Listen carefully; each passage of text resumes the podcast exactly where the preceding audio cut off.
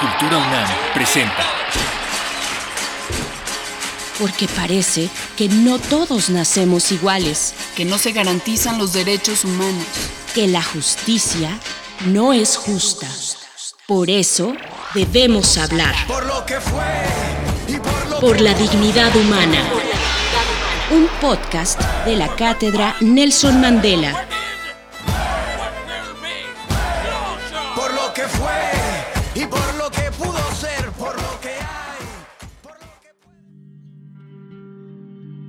En 2006 inició la espiral de violencia en nuestro país.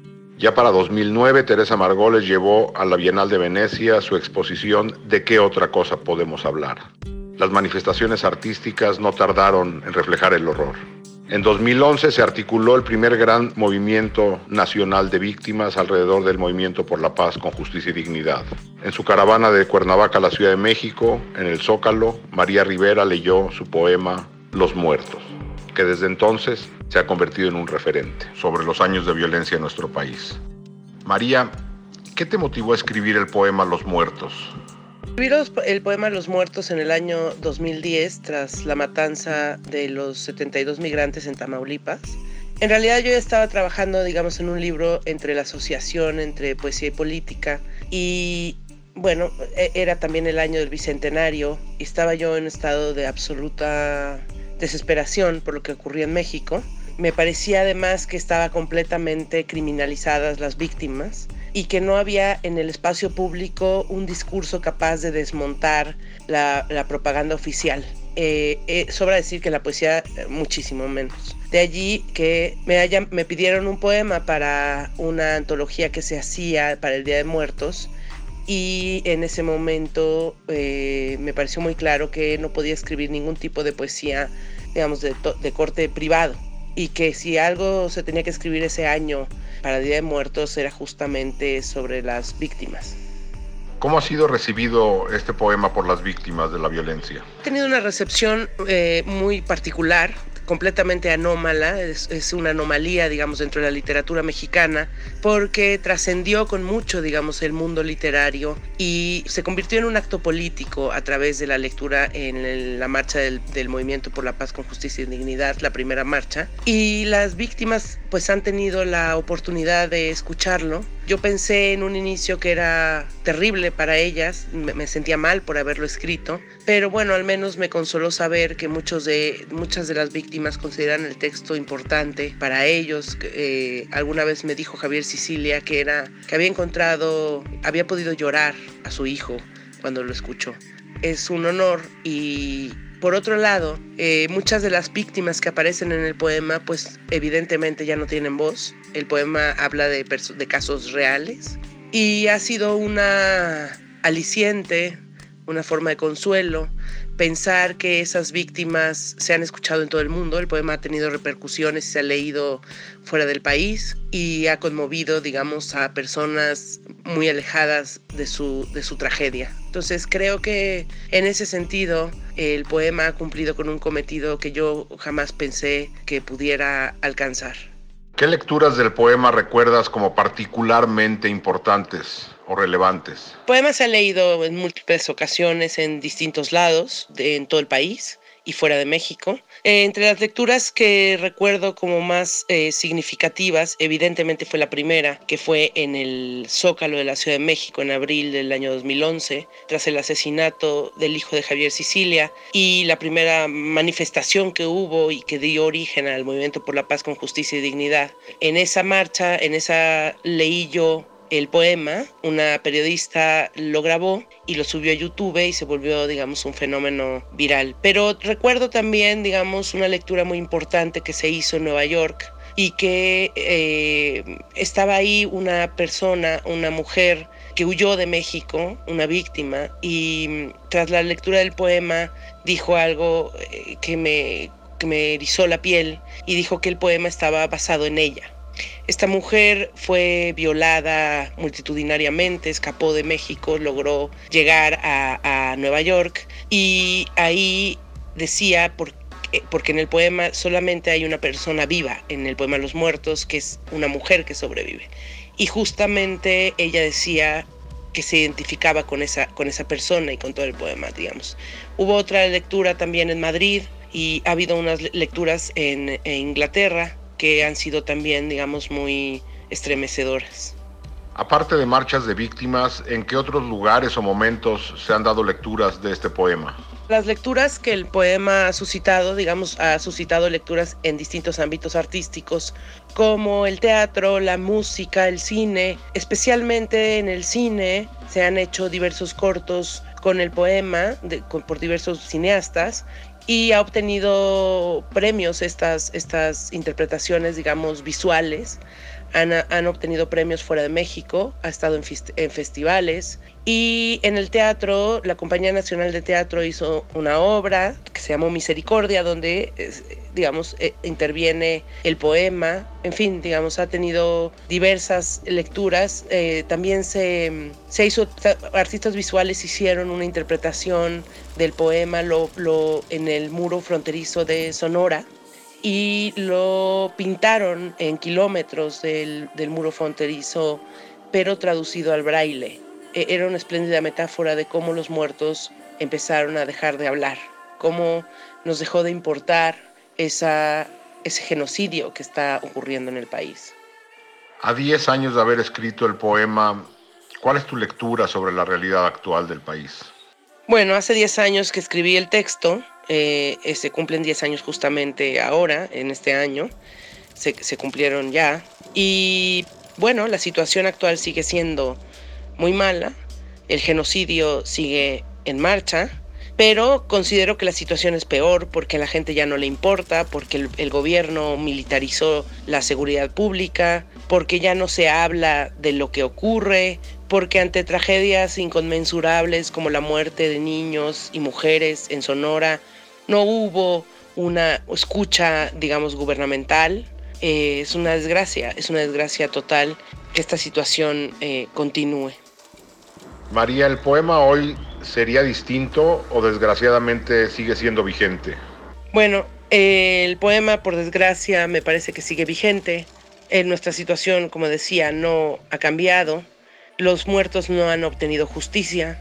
Entonces, eh, ¿qué más hubiera querido yo que el poema perdiera vigencia al cabo de unos años? Nada de eso ha ocurrido.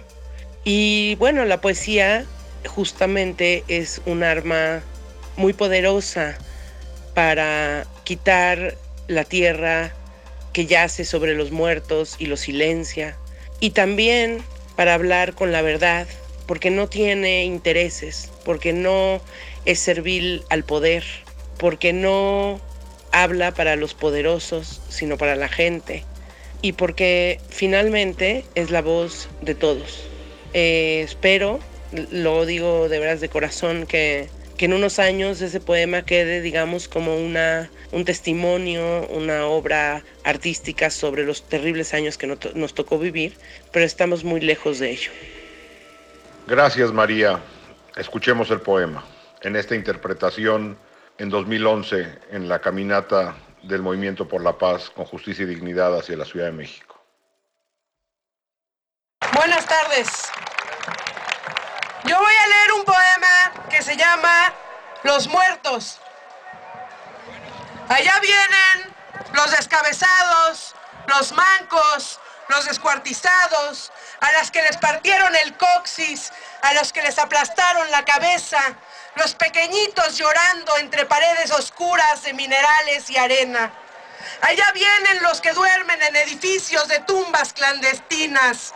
Vienen con los ojos vendados, atadas las manos, acuchillados, quemados, baleados entre las sienes. Allí vienen los que se perdieron por Tamaulipas, cuñados, vecinos, yernos, vecinos, la mujer que violaron entre todos antes de matarla, el hombre que intentó evitarlo y recibió un balazo, la que también violaron, escapó y lo contó, viene caminando por Broadway, se consuela con el llanto de las ambulancias, las puertas de los hospitales, la luz brillando en el agua del Hudson. Allá vienen los muertos que salieron de Usuluatán, de La Paz, de la unión, de, la libertad, de Sonsonete, de San Salvador, de San Juan Mistepec, de Cuscatlán, del progreso, del guante, llorando. A los que madres soñaron muertos, a los que despidieron en una fiesta con karaoke y los encontraron baleados en Tecate. Allí viene al que obligaron a cavar la fosa para su hermano, al que asesinaron luego de cobrar cuatro mil dólares los que estuvieron secuestrados con una mujer que violaron frente a su hijo de ocho años tres veces. ¿De dónde vienen? ¿De qué gangrena? Oh, linfa, los sanguinarios, los desalmados, los carniceros, los cruentos asesinos. Allí vienen los muertos, tan solitos, tan mudos, tan nuestros, engarzados bajo el cielo enorme de la náhuac.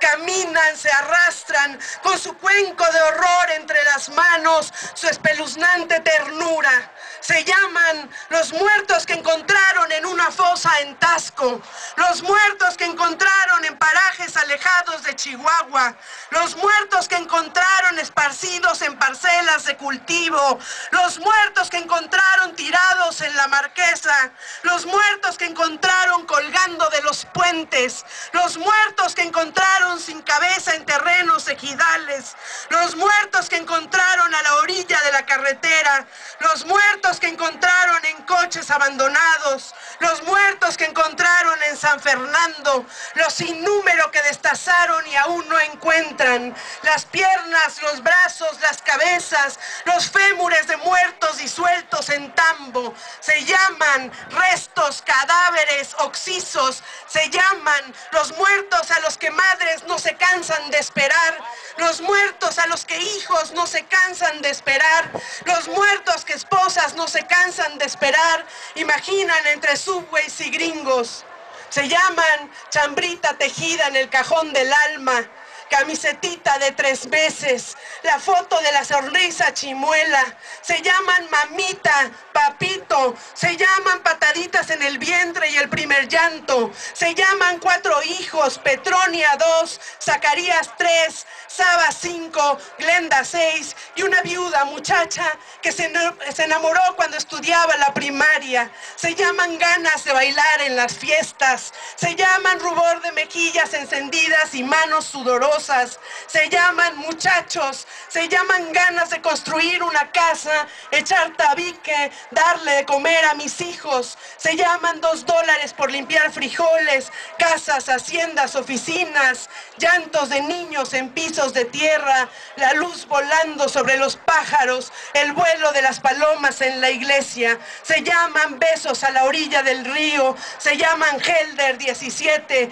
Daniel 22, Filmar 24, Ismael 15, José 16, Jacinta 21, Inés 28, Francisco 53, entre matorrales, amordazados, en jardines de ranchos de seguridad, maniatados, desvaneciéndose en parajes olvidados, desintegrándose muda, calladamente. Se llaman secretos de sicarios, secretos de masacres, secretos de policías. Se llaman llanto, se llaman neblina, se llaman cuerpo, se llaman piel, se llaman tibieza, se llaman beso, se llaman abrazo, se llaman risa, se llaman personas, se llaman súplicas, se llamaban yo, se llamaban tú, se llamaban nosotros, se llaman vergüenza, se llaman llanto. Allá van María, Juana, Petra, Carolina, 13, 18, 25, 16, los pechos mordidos, las manos atadas, calcinados sus cuerpos, sus huesos pulidos por la arena del desierto. Se llaman las muertas que nadie sabe, nadie vio que mataran. Se llaman las mujeres que salen de noche solas a los bares. Se llaman mujeres que trabajan, salen de sus casas en la madrugada. Se llaman hermanas, hijas, madres, tías, desaparecidas, violadas, calcinadas, aventadas. Se llaman carne, se llaman carne. Allá, sin flores, sin altares, sin losas, sin edad, sin deudos, sin nombre, sin llanto, duermen en su cementerio. Se llama Temisco, se llama Santana, se llama Mazatepec, se llama Juárez, se llama Puente de Ixtla, se llama Tlaltizapán, se llama Samalayuca, se llama El Capulín, se llama Reynosa, se llama Nuevo Laredo, se llama Guadalupe, se llama Lomas de Poleo, se llama México. Muchas gracias. Cultura UNAM presentó UNAM